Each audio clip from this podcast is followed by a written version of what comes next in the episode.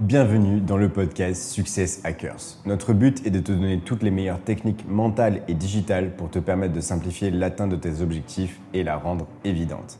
Je m'appelle Lucas Gouache, je suis ancien sportif de haut niveau et ingénieur data scientist et je me suis reconverti en passant des certifications dans le coaching, la PNL et l'hypnose dans le but de permettre aux personnes ambitieuses d'avoir la clarté d'esprit et l'énergie pour accomplir tous leurs projets. Je te souhaite plein d'ouverture et de remise en question pendant tout le temps de cette écoute.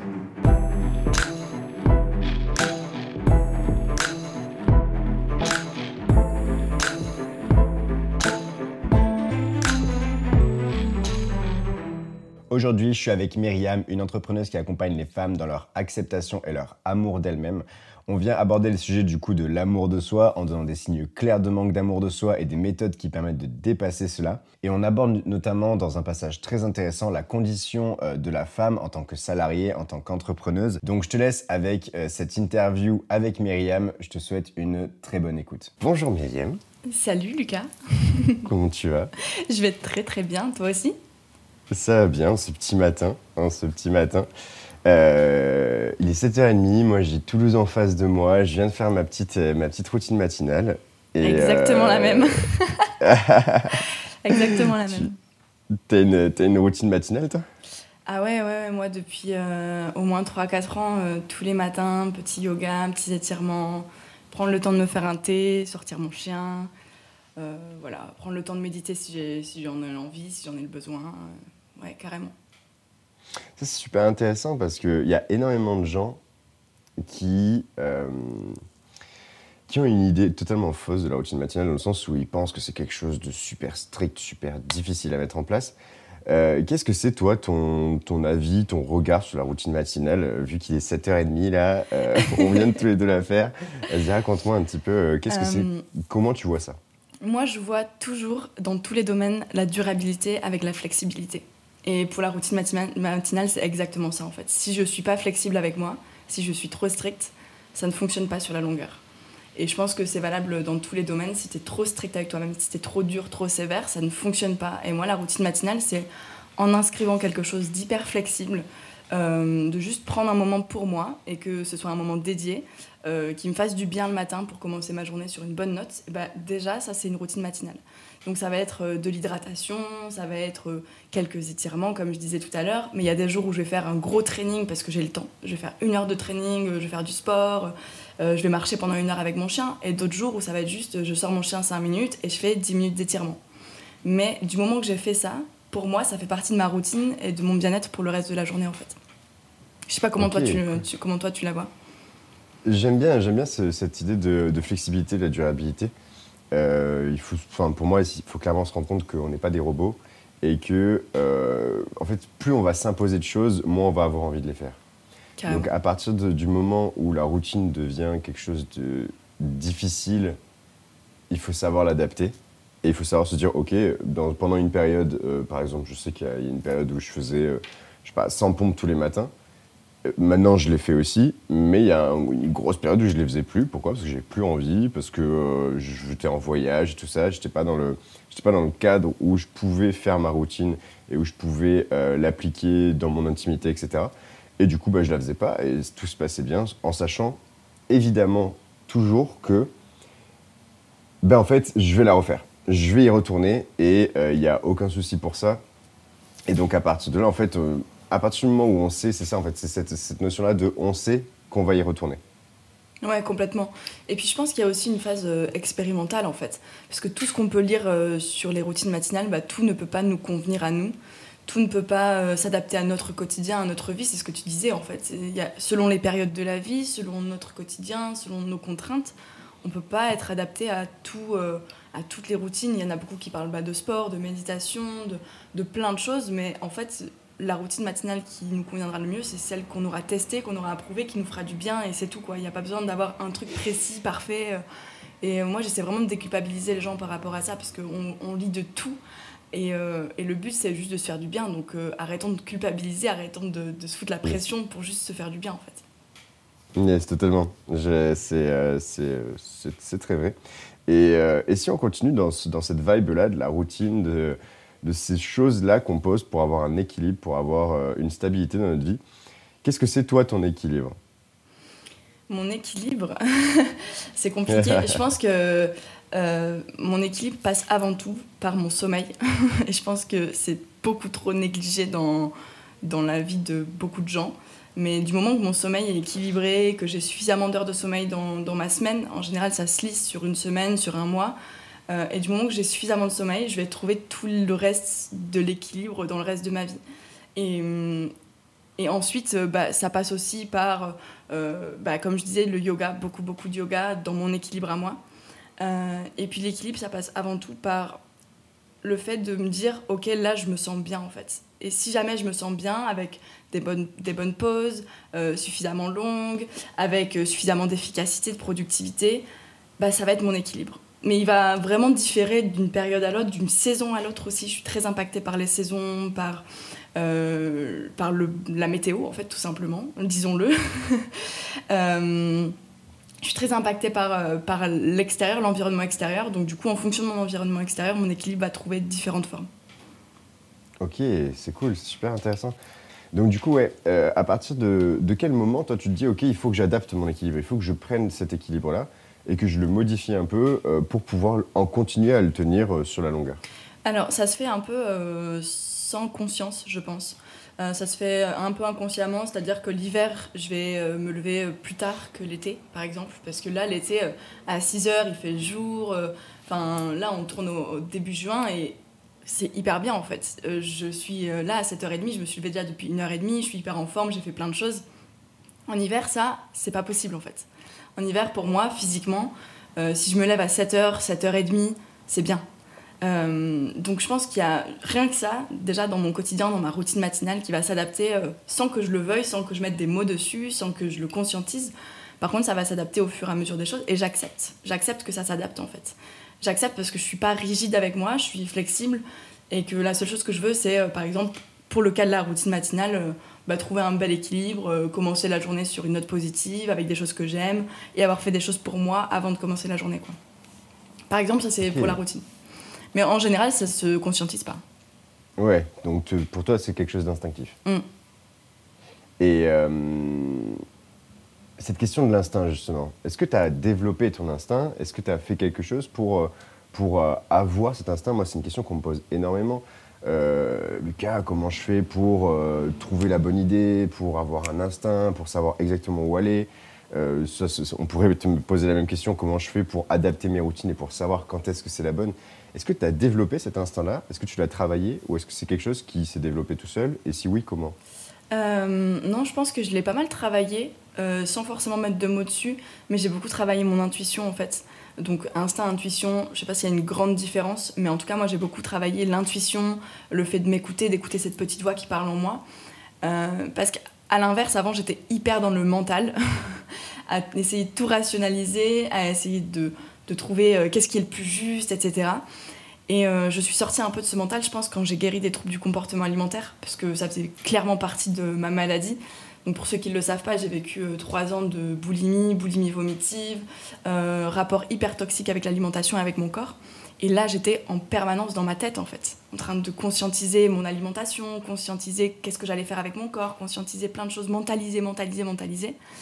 Et euh, dans le processus de guérison, il y avait justement le fait de sortir du mental pour revenir au corps, pour revenir à l'intuition, pour revenir aux envies, pour revenir aux besoins primaires, en fait, euh, de manger suffisamment, euh, d'écouter mes envies, etc. Et c'est vraiment passé par là. Et en fait, euh, tout ce que j'ai fait pour guérir de ces troubles du comportement alimentaire, ça s'est vraiment généralisé à ma vie.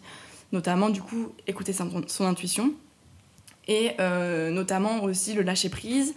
notamment aussi le fait de faire confiance à mon corps et à la vie. tout ça, ça s'est généralisé vraiment à ma vie en général. C'est top. Et du coup, tu as dit, j'ai travaillé mon intuition.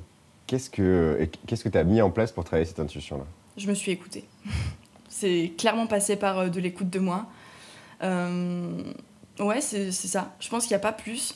Euh, j'ai pas après des tips, des conseils, des, des, trucs pratiques. Je me suis juste écoutée dans les moments où euh, je sentais plus quelque chose. Je me suis dit, ok, là c'est peut-être le moment de changer. Par exemple, j'ai changé de travail l'année dernière parce que vraiment ça n'allait pas et j'étais encore une fois un peu dans le mental de dire mais non ça va aller, euh, mais non tu gagnes bien ta vie, etc. etc. Et en fait, à bout d'un moment, non, tu t'écoutes. Euh, et rien que de faire ces petites choses au quotidien, quand mon instinct et mon intuition, je sais pas comment vraiment la définir, mais c'est cette petite voix qui te dit là, t'es pas à ta place. Et euh, il faut vraiment que tu bouges, que tu changes, parce que ça va être le mieux pour toi. Et rien que ça, bah, du coup, l'écouter, le suivre, ça m'a fait développer cette intuition, l'écouter au quotidien. Mais après, je pense que de toute façon, tu auras toujours une part de, rationalité aussi, une part de mental aussi. Et tes décisions, tu peux pas les prendre que sur l'intuition. Mais euh, c'est bien d'essayer de s'écouter de temps en temps, de se poser des questions. Tiens, qu'est-ce qui me fait me dire ça? Pourquoi là je me sens bien? Pourquoi là je me sens pas bien? Euh, Quelles sont mes envies? Quels sont mes désirs? Là à l'instant T Et essayer de les suivre un peu pour voir où ça nous mène. Quoi. Ok. Et euh, moi, tu vois, j'ai un, regard assez négatif, j'avoue, sur, sur bah, la masse de gens qui se contentent d'une situation dans laquelle ils ne sont pas heureux. Et qui justement en fait quand ils t'en parlent ils te le disent ils te disent ouais bah c'est passager euh, j'attends euh, patati ou j'attends d'avoir ça avant de pouvoir vivre vraiment ma vie et donc en fait clairement on, est d'accord pour dire que c'est un, manque d'écoute personnelle un manque euh, justement d'intuition et de confiance en son instinct qu'est-ce que tu pourrais dire à ces gens-là toi qui justement sait écouter quel conseil tu leur donnerais pour arriver à commencer à s'écouter euh, Moi, je dirais que le changement, c'est dur, mais que euh, rester dans sa situation qui ne nous plaît pas, c'est encore plus dur. Et que la seule chose à faire, c'est choisir quel est le dur qu'on veut, veut choisir, quoi, tout simplement. Quel est le, dur dans lequel on a envie d'aller. Changer, c'est toujours dur. Ça fait jamais plaisir, ça remet en question plein de choses, plein de croyances, ça remet en question plein d'habitudes, mais pour autant, euh, bah, rester dans sa situation dans laquelle on se plaît pas, dans laquelle on se plaint, dans laquelle on n'est pas heureux, et rester sur cette situation pendant 10, 20, 30 ans, 50 ans, ça c'est dur aussi. Donc euh, juste se poser la question, quel dur j'ai envie de choisir? Top. Euh, en parlant de dur, euh, donc Myriam, moi je suis super contente de t'avoir dans le podcast. Une, parce que tu es entrepreneuse. De deux, parce que tu es salariée. Et de trois, parce que tu es une femme. Donc clairement, j'aimerais discuter de tout ça. J'aimerais discuter déjà, premièrement, de cette place que tu as en tant qu'entrepreneuse et salariée. Justement, euh, comment tu gères ça? Qu'est-ce qui t'a fait aussi euh, ben, en fait, choisir de garder les deux? Et, euh, et puis comment tu vois la chose? Alors, je pense que ce qui m'a fait choisir déjà de me retourner vers l'entrepreneuriat, alors que rien ne m'y, rien ne m'y prêtait vraiment il n'y avait aucune, euh, aucune porte qui était ouverte à ce niveau-là, euh, parce que j'ai aucun proche dans l'entrepreneuriat, c'était quelque chose d'inconnu pour moi, donc j'ai dû tout me former sur le tas. Euh, donc déjà, ce qui m'a vraiment poussé à ça, c'est mon envie d'indépendance, ma, ma valeur de liberté, d'indépendance qui est hyper forte. donc ça, c'est vraiment la première chose qui m'a fait me tourner vers ça. Et puis après, une fois qu'on a mis un pied dedans et qu'on sent vraiment que c'est notre voie et qu'on sent vraiment que c'est ce qu'on a envie de faire, bah forcément, tout le reste va suivre. Euh, par contre, j'ai aussi un diplôme euh, d'ingénieur en agronomie, en agriculture. Euh, et en fait, moi, je suis vraiment multipassionnée. En fait, je suis passionnée par plein de domaines, par plein de choses. Donc, dans mon business, je vais plutôt parler d'amour de soi. Je vais plutôt être au contact de l'humain. je vais plutôt rechercher à aider les femmes à s'aimer, à s'accepter. Et dans mon job qui est issu de mon diplôme, je vais plutôt travailler sur l'agriculture locale, durable, qui est aussi une de mes passions. Donc déjà, ça c'est la première chose, je suis multipassionnée et euh, j'ai peur aussi de me lasser de l'un, de l'autre, donc j'aime avoir les deux casquettes. Ça c'est la première chose. Euh, deuxième chose, euh, je suis entrepreneur, je suis aussi investisseuse. Et pour l'investissement, et dans l'investissement, mon job salarié, c'est une pépite en fait. C'est une pépite parce que pour les banques, pour des investissements immobiliers, avoir un CDI, c'est top. Ça, c'est la première chose et c'est purement pratique. Mais euh, c'est vraiment euh, la panacée, en fait, quand on a un job salarié. Euh, la troisième chose, c'est que justement, dans mon profil d'investisseuse, j'ai un profil hyper sécuritaire et que j'aime avoir un revenu stable, pour le moment en tout cas, d'un côté, pour pouvoir investir sur mon business, générer de l'argent de mon côté, avoir justement des sources qui vont directement être investies. donc en fait, ça me permet vraiment d'avoir plusieurs sources de revenus aujourd'hui et euh, de pouvoir investir euh, bah, là où j'ai envie d'investir. Donc c'est vraiment un, choix global, à la fois par mes passions, ça nécessite de l'organisation, ça c'est sûr, mais aussi par rapport à mon profil d'investisseur et, et qu'est-ce que j'ai envie de mettre en place dans ma vie aujourd'hui. Quoi. Ok, c'est super intéressant parce que c'est un, choix que voilà, qui, est super compliqué à gérer niveau temps, justement, comment tu arrives à t'organiser euh, là, du coup, on est en train de tourner ce podcast, il est 7h30, tu vas aller travailler après. Euh, j'imagine que tu travailles aussi le soir en rentrant. Comment tu arrives à t'organiser? Comment tu arrives aussi à trouver la motivation? Euh, Alors, l'organisation, c'est vraiment uniquement se dire bah, si jamais je travaille une ou deux heures par jour sur mon business, par exemple, c'est déjà suffisant.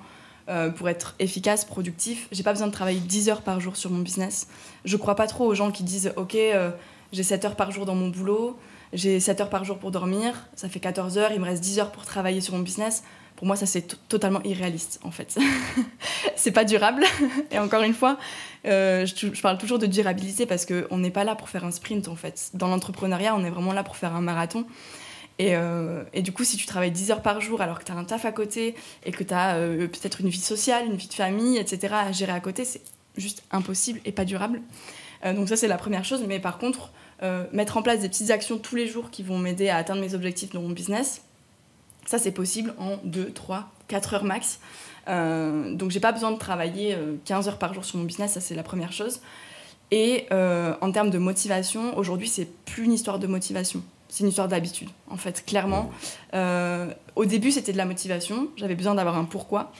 On en parle souvent, euh, toi et moi, d'avoir ce pourquoi. Euh, et après, une fois que tu as le pourquoi, une fois que tu as la motivation de base, c'est avant tout des habitudes, de la discipline.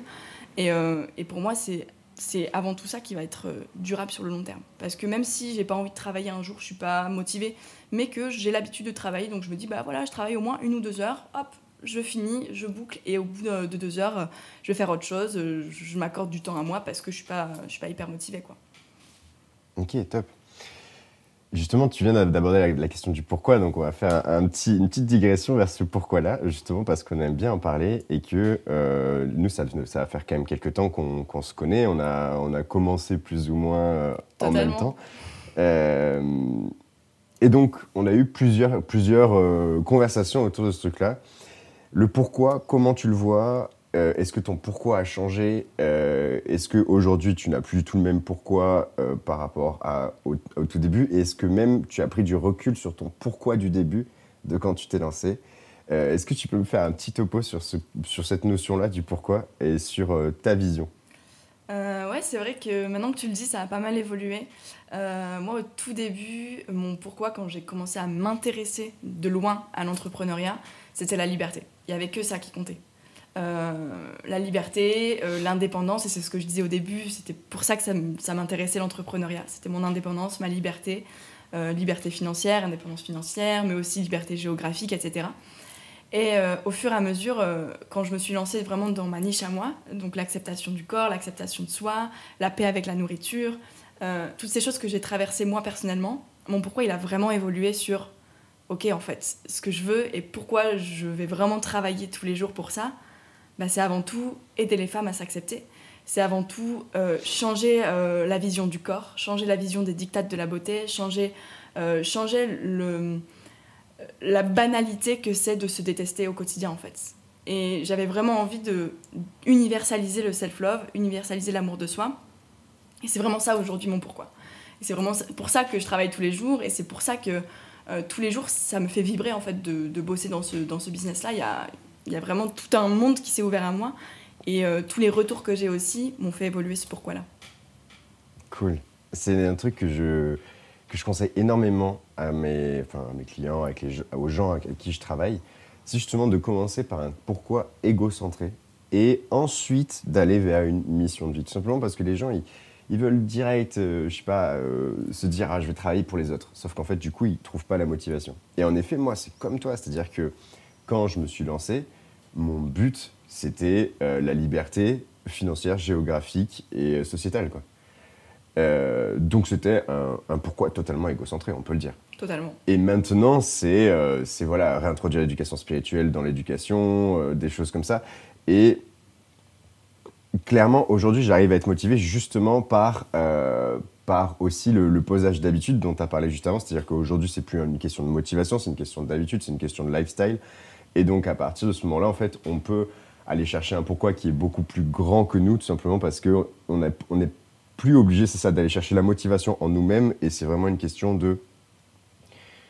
Ouais, voilà, de manière de vivre, quoi. Ouais, totalement. Totalement, c'est un lifestyle. Euh, et puis au-delà de ça, c'est. Euh, quand tu as l'habitude, tu te poses même plus la question de est-ce que oui ou non je vais faire ça? Bah non, tu, tu fais. Euh, après, ça peut être aussi un, truc négatif de plus poser la question de pourquoi. Donc, par exemple, moi, dans mon quotidien. Je pense, que, je pense qu'on ça te, on, ça te rattrape très vite. Ouais, ouais, ouais, carrément. Ouais, ouais, t'as raison. T'as raison, t'as raison. Mais c'est vrai que moi, par exemple, dans, dans mon quotidien, il y a des soirs où, juste par habitude, je vais travailler et qu'une heure après, je vais me dire, mais en fait, là, je suis pas du tout efficace, je suis pas du tout productive, donc va-t'en. Et juste move on sur autre chose, euh, va, va faire quelque chose de, plus efficace, de plus productif, prendre soin de toi, euh, faire du yoga, faire du sport, enfin, va te vider la tête parce que c'est ça qui sera le plus productif à l'instant T. Donc parfois, ne pas se poser des questions, ça a du bon pour euh, bah voilà, productivité, efficacité, mais parfois, c'est bien aussi de revenir à, ok, pourquoi je fais ça? Est-ce que vraiment là, c'est utile? Est-ce que vraiment c'est efficace ou pas? Yes, top. À partir de tout ça, donc, tu es entrepreneuse, tu es salariée, euh, tu investis, euh, tu crées du contenu sur euh, l'amour de soi. Et dans tout ça, tu es une femme. Et donc, moi, ce que j'aimerais, vu que, vu que c'est un sujet que tu, que tu abordes beaucoup, moi, ce que j'aimerais, c'est savoir comment tu vois ta place de femme à la fois euh, dans l'entrepreneuriat, comment tu te sens vue et comment tu, toi, tu te sens aussi personnellement dans l'entrepreneuriat en tant que femme, et dans le salariat. Et j'aimerais bien pouvoir euh, discuter un petit peu des différences entre les deux. C'est complètement différent. il, y a un, il y a un fossé en fait. Euh, dans l'entreprise dans laquelle je travaille en tant que salarié, il y a beaucoup de femmes. Il y a beaucoup de femmes, c'est une entreprise qui a des valeurs très, très féminines aussi. Euh, c'est quelque chose qui parle beaucoup aux femmes. Donc euh, il n'y a pas de doute sur le fait que j'ai ma place et que je me suis même pas posé la question est-ce que j'ai ma place? Par contre, dans l'entrepreneuriat, ça a vraiment remis en question plein de choses sur mon identité, sur qu'est-ce que je fais là, est-ce que j'ai le droit?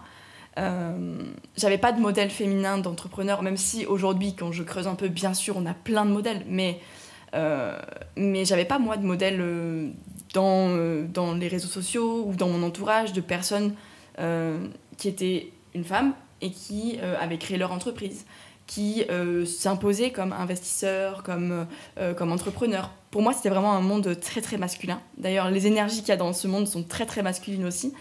Et, et du coup, j'ai dû à la fois respecter mon énergie féminine, sur laquelle j'avais justement un travail de reconnexion ces dernières années, parce que j'étais très très dans l'énergie euh, masculine, action, go go go, et j'oubliais totalement ma féminité, euh, j'oubliais totalement euh, ma part de femme, et d'ailleurs je l'avais beaucoup refoulée pendant très longtemps.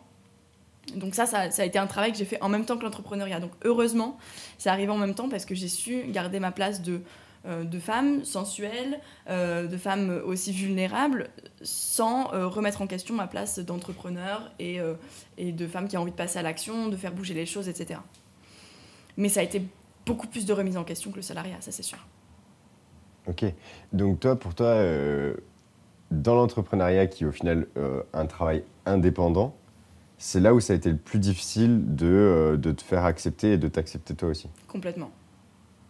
C'est étonnant, j'aurais dit, j'aurais dit l'inverse. C'est marrant. Bah oui, parce que dans la logique, et là, là ça tombe sous le sens, mais, mais en fait, quand tu te remets en question sur qu'est-ce que je veux faire de ma carrière, qu'est-ce que je veux faire de ma vie, alors que pendant toutes ces années, on t'a construit sur, bah, tu vas avoir son diplôme, et puis après, tu vas travailler, et puis voilà, c'est euh, l'avancée logique des choses, en fait. Mhm. Et j'avais jamais remis ça en question, donc quand j'ai remis tout ça en question, et que je me suis rendu compte que c'était beaucoup plus un monde bah, d'hommes en général, tous les mentors que j'avais... Euh, c'était plus des hommes. Je me suis formée auprès de beaucoup d'hommes aux États-Unis, euh, même en France. Et euh, j'avais très peu de modèles euh, féminins, dans, modèles féminins du coup dans mon, dans mon apprentissage, dans mes formations. Et j'ai dû, dû construire tout ça. D'ailleurs, c'est aussi pour ça que j'ai créé là une deuxième chaîne hyper récemment sur Ta sœur entrepreneur, justement pour parler d'entrepreneuriat féminin, pour parler de, bah, des croyances que j'avais, des blocages que j'ai eus, des peurs, des doutes, parler en toute transparence et aider les autres femmes à elles aussi créer leur business si elles le souhaitent. Quoi. Ok, c'est super. du coup, en parlant de tout ça, quel rapport tu as au mentor, au coach? Est-ce que tu t'es fait mentorer? Est-ce que tu t'es fait coacher? Comment s'est passée ton évolution en tant qu'être humain et à quel point tu t'es fait aider, à quel point tu t'es fait guider là-dedans? Hum, alors, j'ai jamais pris euh, de coach à proprement parler, qui m'a coaché ni dans mon business, ni dans ma vie en général. Par contre, j'ai eu pas mal de petits accompagnements, que ce soit dans le développement personnel, dans euh, moi, mon, intimité aussi, euh, et dans mon business. donc j'ai suivi pas mal de programmes en ligne qui pour moi étaient plus adaptés vu la situation dans laquelle je travaille, puisque j'ai double activité, etc c'était toujours mieux de suivre euh, des formations en ligne que je suis à mon rythme dans les moments où j'ai envie. Si jamais j'ai envie de la suivre à 23h le soir, je peux le suivre à 23h. Si j'ai envie de la suivre à 6h du mat, je la suis à 6h du mat. Euh, donc ça, c'était vraiment euh, pour moi une belle chose et c'était quelque chose d'intéressant. Dis-moi. Ça, t'a fait réagir? Non, non, non, c'est okay. ok, super. et ensuite, après, à titre perso, j'ai aussi euh, suivi des formations en ligne dans le développement personnel, euh, eu des thérapies, des hypnothérapies, euh, plein de choses pour m'accompagner, me faire confiance. J'avais un gros syndrome de l'imposteur que j'ai traité avec l'hypnothérapie il y a un an et demi à peu près quand je lançais mon, programme en ligne, en fait. Je me suis dit, mais mon Dieu, je suis pas légitime, j'arriverai jamais à le vendre, etc. Et je me suis fait aider par euh, plus ou moins plein de personnes. Et puis après, j'ai aussi créé un réseau d'entrepreneurs bah, à toi, par, euh, par rapport à toi, par exemple, notamment. Et puis avec d'autres personnes sur Instagram avec qui on crée un peu d'entraide, des discussions, euh, comment tu fais ça et comment tu fais ça, etc. Et du coup, ça nous pousse vraiment tous vers le haut, en fait. Ok, cool. Donc tu as une vision plus euh, communautaire et sous forme de formation, toi, euh, de ta progression en tant que personne et donc du coup en tant qu'entrepreneur? Ouais, tout à fait. Mm. C'est cool. C'est rare et c'est cool. Euh, de montrer que justement il y a aussi une manière alternative de faire ces choses-là sans forcément investir dans un gros coaching, sans forcément aller vers justement des mentors qui ont déjà, qui sont, qui ont déjà la situation qu'on désire. Après, ça demande quand même énormément d'autodiscipline, j'imagine, du coup. Ouais, totalement. Mais je pense que la discipline, c'est quelque chose que je pensais pas du tout avoir. Euh, je pensais vraiment presque être contre la discipline et tout. Il y a quelques années, j'étais un peu une rebelle. Alors qu'aujourd'hui, je me rends compte que ça dicte vraiment ma vie et qu'au contraire, c'est une belle preuve d'amour de soi de faire preuve euh, d'autodiscipline. Euh, dans tous les domaines, en fait, quand, quand tu fais preuve de, de, discipline, sans forcément que ce soit de la rigidité, encore une fois, avec cette notion de flexibilité dont je parlais au tout début du podcast, puisque c'est vraiment euh, ce qui est hyper important pour moi pour que ce soit durable. Euh, mais quand tu fais preuve de discipline avec de la flexibilité, bah, c'est le super combo pour euh, mener à bien tous tes projets, pour te faire du bien, pour respecter tes rêves, pour, ouais, pour, te respecter en fait tout simplement. Et vraiment, je vois ça aussi aujourd'hui comme une preuve d'amour de moi, quoi. De suivre mes projets, mes rêves, de me lancer cœur et âme dans tout ce que j'ai envie. c'est vraiment comme ça que je, je vois les choses, quoi. Ouais, exact.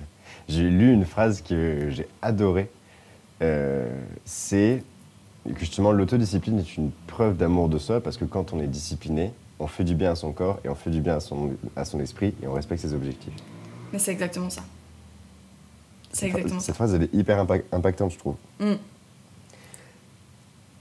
Parce que, au final, c'est exactement pas la vision que les gens ont. en fait, en tout cas, ils voient la contrainte et ne cherchent pas à voir le bénéfice. Ouais, complètement. Mais moi, la première, il y a quelques années, vraiment, je me disais non, la discipline, c'est pas pour moi. Et la discipline dans n'importe quel domaine, je voyais vraiment la discipline comme euh, quelque chose qui allait me, me contraindre, m'oppresser. Euh, J'avais un rapport à l'autorité aussi qui était hyper néfaste. Et encore aujourd'hui, j'ai beaucoup de mal avec les gens qui me disent tu devrais faire ceci, tu devrais faire cela. Mais aujourd'hui, je pense que faire preuve d'humilité, euh, et puis euh, se remettre en question et se dire bah, aujourd'hui j'ai pas la science infuse, je vais m'en remettre à ceux qui ont réussi avant moi et, euh, et voilà, je vais, et voilà je, vais, je vais aller vers mes objectifs et faire preuve de discipline et c'est pas quelque chose de mauvais pour moi, c'est quelque chose de bon pour moi et changer cet état d'esprit c'est, un travail de longue haleine mais vraiment ça porte ses fruits sur le long terme quoi. C'est vrai. Et j'ai remarqué d'ailleurs que les gens qui, qui réussissaient souvent dans l'entrepreneuriat, c'est les gens qui arrêtaient d'opposer vie cool et autodiscipline en fait. Euh, dans le sens où il y a énormément de gens qui, quand je leur dis euh, que j'ai un emploi du temps, que j'ai des routines, ou quand quelqu'un d'autre leur dit voilà, je suis autodiscipliné, je fais du sport tous les jours et tout, les gens ils se disent waouh, mais euh, tu fais tout ça en mode qu'est-ce que ça doit être chiant et en mode qu'est-ce que ta, qu'est-ce que ta vie a l'air, a l'air genre prédictible et chiante. Alors que au final, moi je dirais que c'est exactement l'inverse et que c'est ce moment-là où on arrive à switcher notre regard sur l'autodiscipline, à se dire ok, cette autodiscipline-là, elle n'est absolument pas incompatible avec le fait d'avoir des amis, de sortir euh, et, euh, et d'avoir du bon temps. Au Et même contraire. au contraire, cette autodiscipline-là aide à sortir, avoir des amis, avoir du bon temps. Mm. Et ce jour-là, le jour où, où on change de regard sur ça, souvent, on est en mode Ah, ok, en fait, l'autodiscipline, en effet, c'est quelque chose de beau. Ouais, complètement. Et puis même au quotidien, ça te, ça te rebooste d'avoir plein de choses que tu fais pour toi aussi. Euh, moi, par exemple, je vois pas du tout ma routine matinale comme une contrainte aujourd'hui. Je la vois pas du tout comme quelque chose de, de mauvais. Au contraire, je me lève pour ça, en fait. Je me lève en me disant, trop chouette, je vais aller faire ma routine, quoi. C'est vraiment ce qui, me, ce qui me motive le matin à me lever et ce qui me fait avoir une journée euh, totalement différente quand je, quand je vis pas ma routine, quoi. Après, pour déculpabiliser quand même les gens qui nous écoutent, euh, c'est pas tout le temps fun de faire sa routine matinale. Dans le sens où je sais que moi, personnellement, il y, a des- il y a des matins où c'est super dur et où je vais un peu plus me forcer. Pourquoi? Pour pas euh, rompre, le, cer- rompre le cercle vertueux. Euh, mais évidemment, en effet, la plupart du temps, c'est agréable. Et surtout, agréable, ça le devient de plus en plus au cours du temps. Dans le sens où, évidemment, qu'au début, euh, c'est un effort. C'est d'ailleurs pour ça qu'il faut commencer par une routine matinale très légère. Ne faut pas se dire, OK, euh, chaque matin, maintenant, je vais méditer 15 minutes, prendre une douche froide, faire 100 pompes, euh, aller me balader dehors, euh, et euh, patati et patata, parce que là, tu es sûr de la, de, la, de la foirer. Pour l'avoir testé, par- euh, Ouais, c'est ça, exactement. ça a raté On a- au bout on a- d'une on a semaine. tous- hein. on, est, on est tous partis dans des extrêmes. Euh, mais c'est surtout qu'au voilà, au fur et à mesure, ça devient facile. Euh, la routine passe du stade d'action au stade d'habitude, et à partir de là, euh, et à partir de là, ça devient facile. Et même quand ça devient, facile, ben, il y a toujours des jours difficiles. Mais pour autant, euh, l'important, c'est encore une fois de viser le bénéfice, de se dire, ok, en effet, là actuellement, j'ai pas forcément envie de faire mes pompes, je suis peut-être un peu fatigué ce matin et tout. Mais euh, le bénéfice que j'ai en le faisant et en gardant ce- cet effet cumulé que j'ai accumulé depuis, depuis tant d'années, euh, il est vachement plus grand que la flemme que j'ai actuellement. Yes, complètement. Puis d'ailleurs, ce mot flemme, tu vois, euh, tant qu'on Ah. est sur ce mot, je trouve que hum, il a une, une connotation. euh, Enfin, moi personnellement, la flemme, ça faisait vraiment partie de mon identité en fait. Clairement, je, je pensais que j'étais quelqu'un de flemmard. Vraiment, ça faisait partie de, mon caractère, quoi. Dans, dans ma vision, en tout cas, dans mes croyances, c'était vraiment quelque chose de mon caractère. Jusqu'au jour où quelqu'un m'a dit, euh, une très belle rencontre, m'a dit, euh, tu sais, la flemme, pour moi, ça n'existe pas. Soit t'as envie, soit t'as pas envie. Et là, j'ai fait Hein Et en fait, je trouve que ça m'a hyper responsabilisée par rapport à ce que j'ai envie de faire ou pas envie de faire. Et quand euh, je disais j'ai la flemme, et qui m'a dit non, t'as pas la flemme, t'as pas envie. Et je si j'ai envie. Et donc après, je me mettais à l'action. Ou alors, je disais bah non, j'ai pas envie, effectivement, je me mettais pas à l'action. Mais je trouve que ça responsabilise un petit peu plus que de dire j'ai la flemme, et surtout ceux qui nous écouteraient et qui penseraient, euh, qui pensent aujourd'hui peut-être encore que ça fait partie de leur identité. Croyez-moi, c'est pas le cas en fait. Moi j'ai longtemps cru, mais c'est absolument faux. C'est ouf parce que c'est exactement ce dont je parlais hier soir avec des amis justement. C'est vrai. que, euh, ouais, c'est vrai. Euh, que euh, pendant toute mon école d'ingé, j'étais vu comme le pire flemmard. J'allais jamais en cours, euh, je passais mes examens à l'arrache. Je les avais, grand, c'était cool, mais en attendant, j'étais vu comme le branleur. Et en fait, je commençais moi-même à me voir comme un branleur, comme toi. J'étais en mode, ouais, en fait, si ça se trouve, euh, je suis pas vraiment fait pour passer à l'action dans la vie. Moi, ce que j'aime, c'est faire du sport. Et, euh, et pour ça, j'avais aucune flemme. Et en fait, après coup, après avoir euh, créé des sociétés, être euh, bah, aujourd'hui totalement indépendant, ben, je me rends compte qu'en fait c'est totalement faux et qu'en effet c'était pas une question de flemme, c'était une question d'envie. Et donc que cette flemme-là, à ce moment-là, je savais pas l'écouter évidemment, mais elle me disait clairement le message Lucas, les maths c'est pas fait pour toi. Arrête d'essayer d'être ingénieur parce que ça ne marchera pas. Euh, et euh, c'est c'est pour ça que je trouve ça super intéressant ce que tu viens de dire. Et voilà, je voulais, je voulais ajouter ce petit exemple personnel. Et euh, en effet, souligner le truc que vous n'êtes pas flemmard. Euh, si vous vous sentez flemmard, c'est juste que vous n'êtes pas au bon endroit. Et dans ce cas-là, euh, trouvez un endroit où vous n'êtes pas flemmard, trouvez un endroit où vous avez une réelle envie, et, euh, et puis euh, ensuite, euh, régalez-vous et changez, changez votre vision que vous avez de vous-même. Quoi. Mais tu sais, ce que j'aime bien dire, c'est que même quand on n'est pas à sa place, on est toujours au bon endroit. Parce qu'il faut passer par là pour après trouver ce qu'on aime en fait. Et euh, même quand on se sent pas à notre place, qu'on a l'impression de pas être au bon endroit, que c'est pas fait pour nous, bah justement ça nous pousse à la réflexion, ça nous pousse à nous remettre en question, ça nous pousse à se poser juste les bonnes questions pour, euh, pour aller vers quelque chose qui nous plaît davantage. Donc même dans les moments qui sont désagréables, qui sont inconfortables, on est toujours exactement au bon endroit pour, euh, bah, pour trouver ce qui va nous plaire à nous, pour nous faire du bien à nous. quoi. Et même dans les Exactement. moments de difficulté, c'est hyper bien de s'en, de s'en souvenir pour se dire, ok, peut-être que ça, ça va m'enseigner ça plus tard, peut-être que ça va m'enseigner autre chose, peut-être que ça va me rediriger vers ailleurs, peut-être que ça va me faire trouver des opportunités que j'aurais pas trouvées si je vivais pas ce moment inconfortable. Et c'est euh, et c'est aussi là que, euh, que c'est super important d'être dans l'écoute de soi. Pourquoi? Parce que beaucoup de gens, justement, dans la douleur, vont avoir tendance à s'anesthésier, plus ou moins, dans le sens, ok, euh, je m'écoute pas, euh, ben voilà, je vais, je vais m'instaurer une routine dans laquelle je vais être plus ou moins hypnotisé, je vais faire, euh, je vais me lever chaque matin à la même heure, je vais aller au travail, je vais, je vais repartir à la même heure, je vais aller boire les mêmes verres avec les mêmes collègues, ensuite je vais rentrer à la même heure, je vais regarder la même série, je vais me coucher et puis rebelote. Euh, c'est un style d'anesthésiant, hein, clairement, pour, euh, pour surtout ne, pas, euh, ne pas s'écouter, ne pas, ne pas prendre du recul sur sa situation.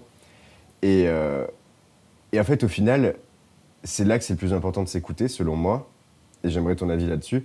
Pourquoi? Parce que, euh, si tu vis pas pleinement la douleur, bah, tu n'auras jamais envie de changer. Parce que tant que la douleur, n'est pas, pas assez forte, euh, si tu te coupes un tout petit peu le doigt, tu vas pas te faire un joli pansement et tout. Tu vas te dire, bon, allez, c'est bon, euh, j'en fais rien et puis, puis ça va se guérir.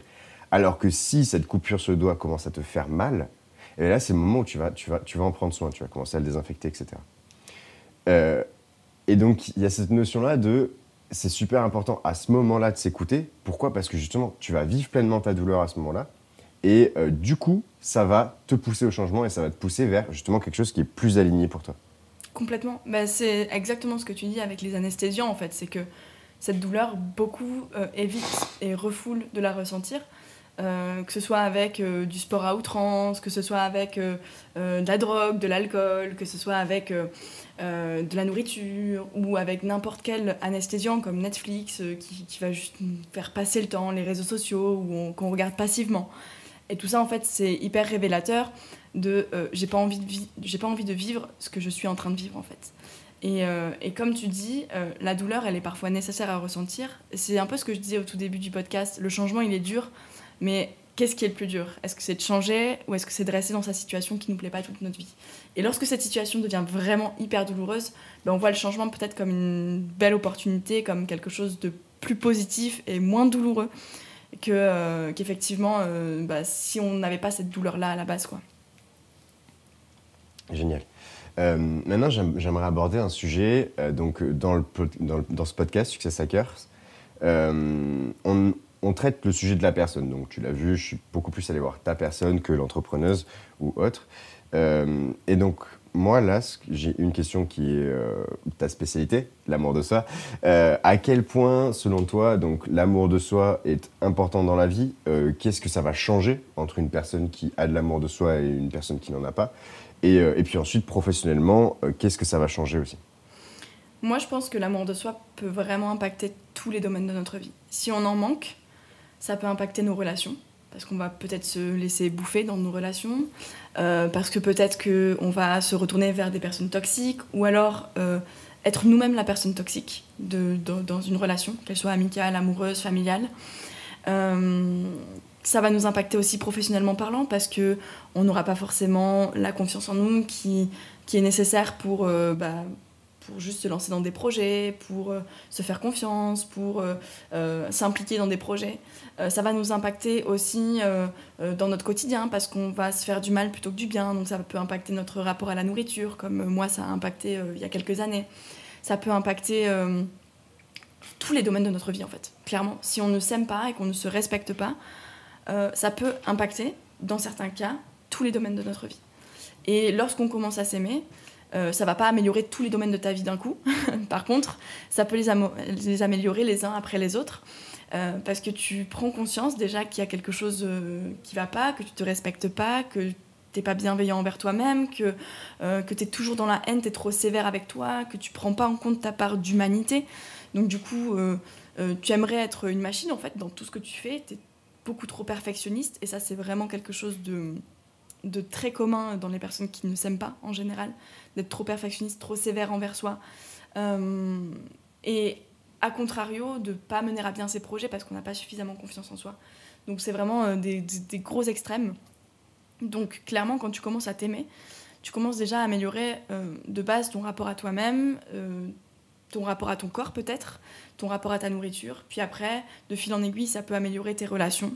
Euh, si tu as des relations toxiques, bah, peut-être que tu vas te retourner vers toi-même parce que quand tu apprécies ta propre présence, tu plus peur d'être seul. Déjà, ça c'est la première chose. Et ça aide grandement dans, dans, des relations toxiques, ça aide grandement dans des, dans des relations qui nous conviennent plus, dans la peur de l'abandon, dans la peur de, de, perdre des gens qui nous sont chers, mais qui sont pas forcément bons pour nous. Donc euh, quand tu plus peur d'être avec toi-même, d'être face à toi-même, d'être quand tu commences vraiment à apprécier ta présence, bah là, tu vas faire des, des, choix et tu vas prendre des décisions qui sont vraiment meilleures pour toi. Quoi. Et donc, ça, ça, ça, vaut pour euh, le monde professionnel, ça vaut pour le monde amical, familial, amoureux, ça vaut dans tous les domaines, en réalité. Ouais, top.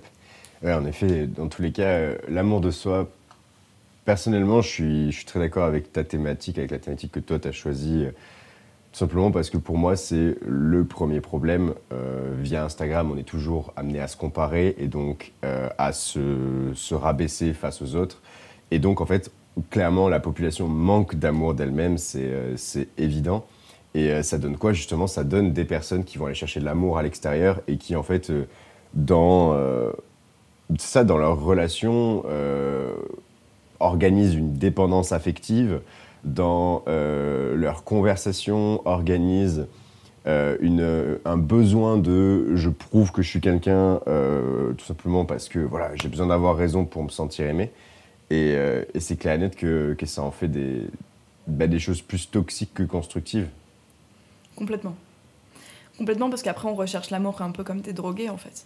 Tu recherches l'amour qui ne peut être comblé que par toi chez les autres ou bien dans euh, des possessions matérielles, ou bien euh, euh, dans la nourriture, ou bien dans autre chose en fait. Alors qu'en vrai, ce vide, on est les seuls à pouvoir le combler.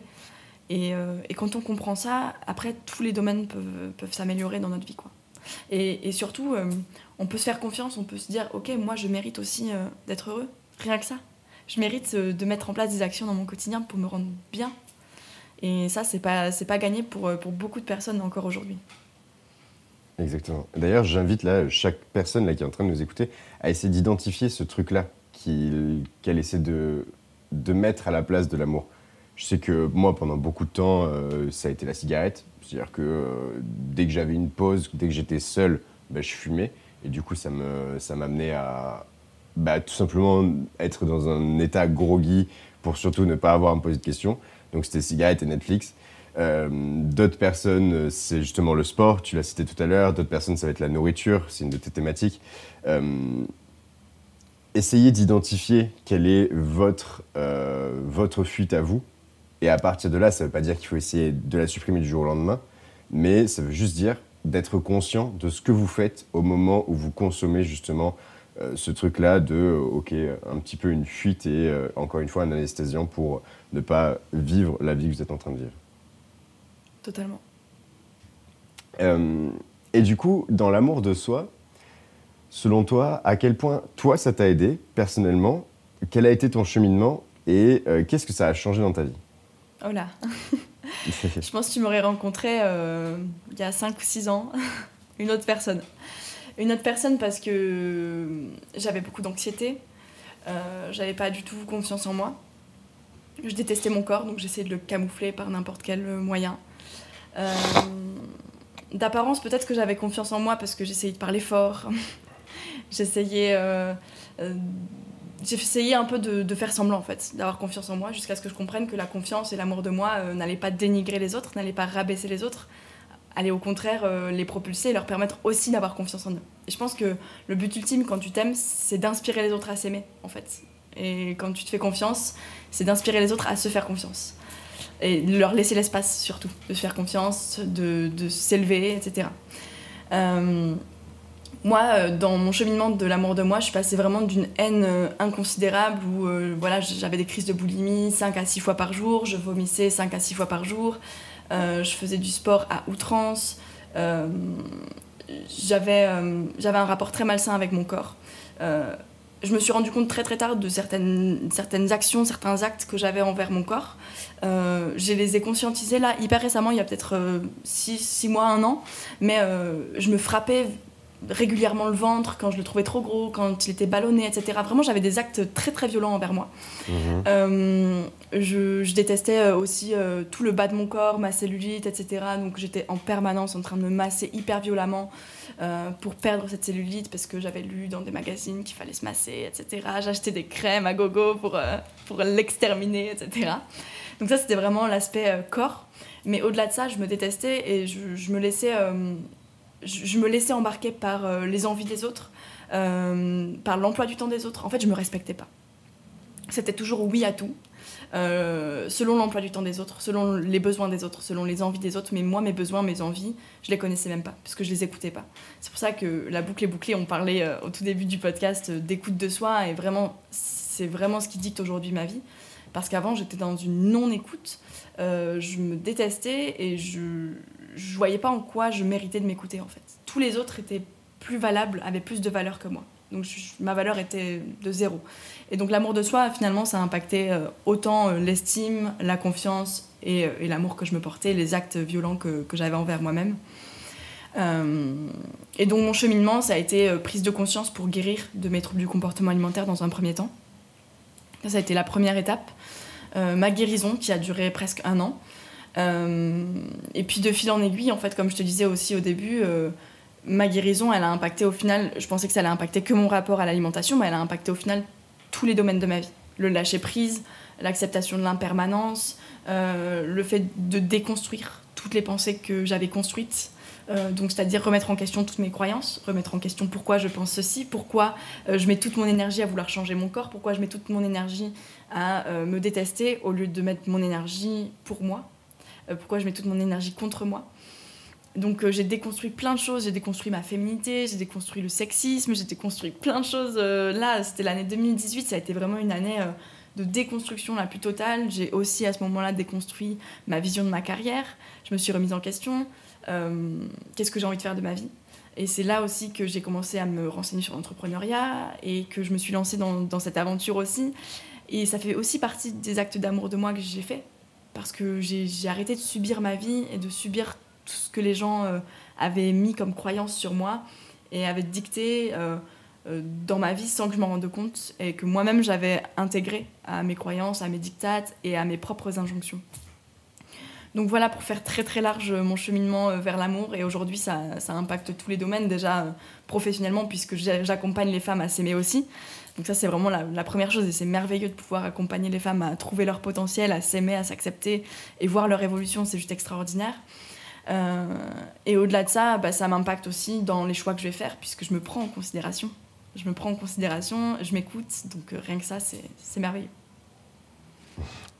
C'est génial parce que c'est une excellente illustration du fait que quand on met un changement positif dans notre vie, clairement, euh, bah, il va impacter tous les autres domaines tout simplement parce qu'on a une seule manière de fonctionner.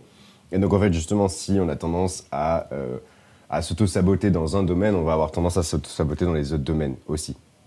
Et, euh, et, donc clairement, quand on commence à s'écouter et à prendre du recul dans un domaine, eh ben on va aussi avoir tendance à s'écouter et à prendre du recul dans les autres domaines, parce que ça va être un réflexe euh, qui va être plus systémique que particulier. Totalement. Mais c'est exactement ça. Et je ne m'y attendais pas du tout pour le coup. Quand j'ai guéri, je pensais juste... Je pensais juste que ça allait me permettre de guérir euh, mon rapport à mon corps, l'alimentation à la limite, mais pas, euh, pas que ça allait impacter tous les autres domaines, que ça allait déconstruire tous les autres domaines. Et, au final, c'est juste euh, que du bonheur. Ça, c'est super important, vraiment. Genre, moi, j'adore cette notion que tu es en train de développer parce que ça montre encore une fois que l'humain est au centre. Et ça, moi, c'est quelque chose pour lequel je me bats, c'est-à-dire euh, arrêter d'essayer d'apprendre des techniques, euh, arrêter d'essayer euh, d'apprendre des petits tips, arrêter d'essayer d'améliorer votre société, arrêter d'essayer d'améliorer tout ce qui est extérieur à vous, et en fait, améliorez-vous vous-même et réglez les petits problèmes que vous avez, et en fait, ça va régler tous les gros problèmes. Dans le sens où, euh, si par exemple, bah, voilà, toi, le problème douloureux euh, qui t'a fait te dire, OK, il faut que je change, c'était euh, ce rapport à la nourriture. Et en fait, vu que tu as réglé ce problème-là, ben, bam, ça a impacté tout le reste. Et en fait, tout le reste a fait un énorme step, un énorme step up. Et en fait, c'est la même chose pour tous les humains, c'est-à-dire qu'on a tous des barrières qui, dans certains cas, dans certains domaines de notre vie, sont obvious, donc, ok, là, je me fais du mal, ça se voit, je le sais, je le conscientise. Mais en fait, dans les autres domaines, ces barrières-là, elles sont aussi là parce qu'on n'a qu'une seule manière de fonctionner. Encore une fois, on est un système qui ne tourne que dans un sens. Et donc, à partir de là, euh, ben en fait, même si c'est moins obvious, ben en fait, ces barrières-là, c'est des boulets qu'on a au pied, que ce soit professionnellement parlant, socialement parlant, etc. Ouais, totalement. Totalement. Ça me fait penser à une citation, euh, je sais plus de qui, mais euh, soyez le changement que vous voulez voir dans le monde. C'est exactement ça en fait. C'est nous-mêmes changer au lieu de toujours remettre la faute sur le monde, la société. C'est ce que je dis souvent parce que très souvent on parle de choses qu'on ne maîtrise pas et on remet la faute sur les choses qu'on ne maîtrise pas. Alors que nous, en fait, on fait aussi partie de la société, on fait aussi partie de ce monde. Donc si on s'améliore, si on change nous, il n'y aura pas de souci après pour, euh, bah, pour rendre les choses meilleures et pour que les gens soient inspirés aussi à changer autour de nous. Moi, je le vois dans mon, dans mon quotidien. Je me suis rendu compte qu'il y avait finalement beaucoup de femmes aussi qui avaient des problèmes avec l'alimentation, avec leur corps. Et le fait que moi, je commence à m'apprécier telle que j'étais, sans changer. Euh, que je commence à me remettre en question pourquoi je me déteste, pourquoi j'ai envie de changer, etc. Rien que ça, ça a inspiré les femmes autour de moi à se poser la question bah, pourquoi moi je fais ça au quotidien? Et pourquoi moi je veux changer au quotidien et pourquoi je me restreins dans mon alimentation au quotidien et pourquoi euh, je me déteste, etc., etc. Et du coup, ça a fait que euh, beaucoup de femmes autour de moi se sont remises en question par le simple fait de mon changement, sans que je leur dise rien, juste à euh, moi m'apprécier. Et donc c'est ce que je disais en fait, quand tu commences à t'aimer, tu inspires aussi les autres à s'aimer. Excellent, excellent. J'aimerais, pour, euh, pour terminer ce podcast, euh, recevoir euh, les pépites de Myriam. Donc, savoir un petit peu, quand par exemple tu manques d'énergie, qu'est-ce que toi tu fais? Qu'est-ce que c'est ton petit truc qui te ramène de l'énergie et qui, qui te booste pour la journée ou pour les heures pour les heures à suivre? Alors, déjà, quand je manque d'énergie, je prends des pauses, des vraies pauses. pour moi, il n'y a pas de secret. Quand on est fatigué, il faut dormir c'est comme c'est la même chose quand on a faim, il faut manger. À un moment donné, il n'y a pas de hack, il n'y a pas de choses pour, euh, pour rattraper du sommeil, etc. Quand on est fatigué, à un moment donné, il faudra dormir. Par contre, euh, dans mon quotidien, si j'ai besoin euh, d'avoir plus d'énergie, de changer un peu, de changer un peu l'énergie que j'ai dans le moment, ce que je fais vraiment, vraiment souvent dans mes journées, c'est de mettre de la musique et danser. Et juste ça, je danse n'importe comment, mais ça me réénergise, euh, ça me revitalise, ça change ma physiologie et ça permet vraiment, vraiment de se remettre dans, euh, dans l'action, euh, dans la reconnexion à moi. Et ça, je le fais aussi dans les moments où je me déconnecte un peu de mon corps, je me déconnecte un peu de justement mon intuition dont on parlait au début. Bah, danser, se mouvoir dans l'espace sans se poser de questions, juste laisser aller, laisser les choses faire. Et rien que ça, ça me, ça me donne un coup de boost de ouf. Génial. Et, euh, et idem, si, euh, si, tu devais donner un, un, conseil à une personne qui euh, cherche à plus vivre sa vie, plus vivre ses propres choix, arriver à s'indépendantiser du chemin tout tracé qu'on lui a fait par ses études et par, par ses dictats sociétaux, comme tu l'as dit tout à l'heure, qu'est-ce que ce serait ce conseil pour toi?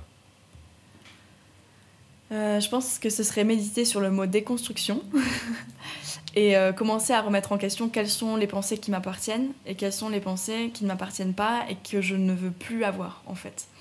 Parce que même si euh, c'est notre éducation, même si c'est la société, gros guillemets, même si c'est des choses extérieures qui nous ont intégré des croyances, très souvent elles sont devenues nôtres. Ce sont devenues nos croyances, nos, nos injonctions et si on commence à les déconstruire, on peut se poser la question, ok, il y en a peut-être qui me servent positivement au quotidien, et d'autres qui me desservent et qui me font du mal au quotidien. Donc, essayer de se questionner sur qu'est-ce que je crois, quelles sont mes croyances du quotidien, et lesquelles je ne veux plus avoir. Rien que prendre conscience de ça, ça veut dire qu'après, à chaque fois que tu vas euh, agir en fonction de cette croyance, tu vas te remettre en question et dire, ah oui, peut-être qu'en fait, là, c'est cette croyance-là qui me fait penser ça. Et donc peut-être que euh, je peux ne plus agir comme ça et c'est ok. Donc méditer sur le mot déconstruction et commencer à vraiment déconstruire et euh, un peu comme, euh, comme si on pelait un oignon en fait. enlever couche par couche toutes les croyances qu'on nous a intégrées, que l'on s'est nous-mêmes intégrées et qui font aujourd'hui trop partie de notre quotidien par rapport à notre vie, par rapport à nos choix. Merci d'avoir écouté ce podcast jusqu'au bout. Si tu veux avoir accès aux feuilles d'action et au coaching de groupe, tu peux rejoindre l'écosystème de Success Hackers. On l'a construit pour te donner toutes les armes pour réussir dans tes projets, entrer dans une progression continue grâce à des coachings réguliers et surtout t'entourer d'une communauté motivante composée de personnes ambitieuses pour te donner l'énergie et te soutenir dans tous tes projets. Tu peux venir découvrir le projet Success Hackers en cliquant sur le lien dans la description ou en allant sur notre site successhackers.co, s u c e 2 s e À très vite pour un prochain épisode.